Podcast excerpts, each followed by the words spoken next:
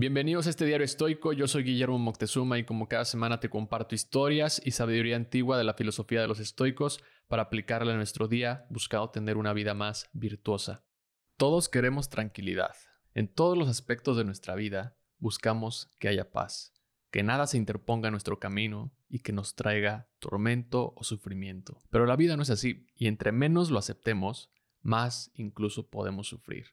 Por un lado, tenemos a la adversidad, pero por otro lado también tenemos la opinión de los demás. Y a veces a esta le damos más importancia al grado de pensar incluso que las acciones o deseos de una persona son las que deciden nuestra fortuna y nuestro destino. Encontrar la tranquilidad es muy sencillo, escribe Marco Aurelio.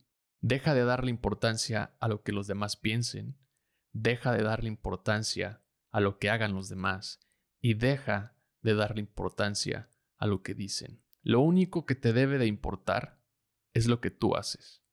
Todo lo demás no está en tu control y puedes dejarlo ir. Puedes ignorarlo sin que te importe, porque nuestro poder realmente está en nuestras respuestas a las circunstancias, no en controlar esas circunstancias. En lugar de resistirnos, debemos practicar la aceptación y centrarnos en lo que sí podemos cambiar, que son nuestras reacciones y actitudes. La tranquilidad es la virtud que consiste en ser dueño de sí mismo, escribe Séneca. Los estoicos nos dicen que la tranquilidad la obtenemos cuando dejamos de estresarnos o preocuparnos por cosas que no están en nuestro control.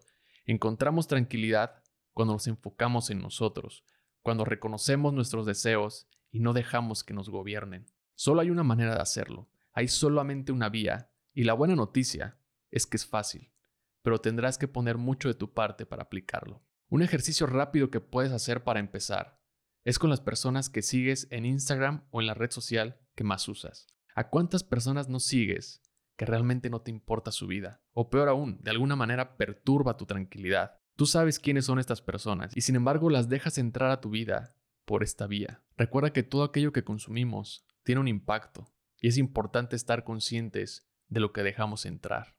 Si sigues a cuentas o personas que despiertan emociones negativas en tu día, empieza por borrarlas Haz una limpia de todo esto y quédate con lo que más te guste ver y que de verdad te interese.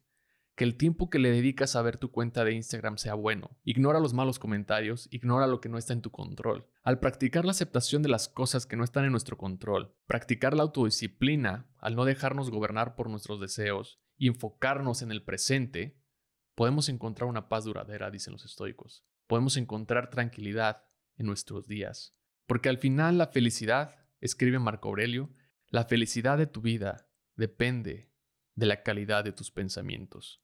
Adoptemos entonces pensamientos que nos lleven a la serenidad y la tranquilidad.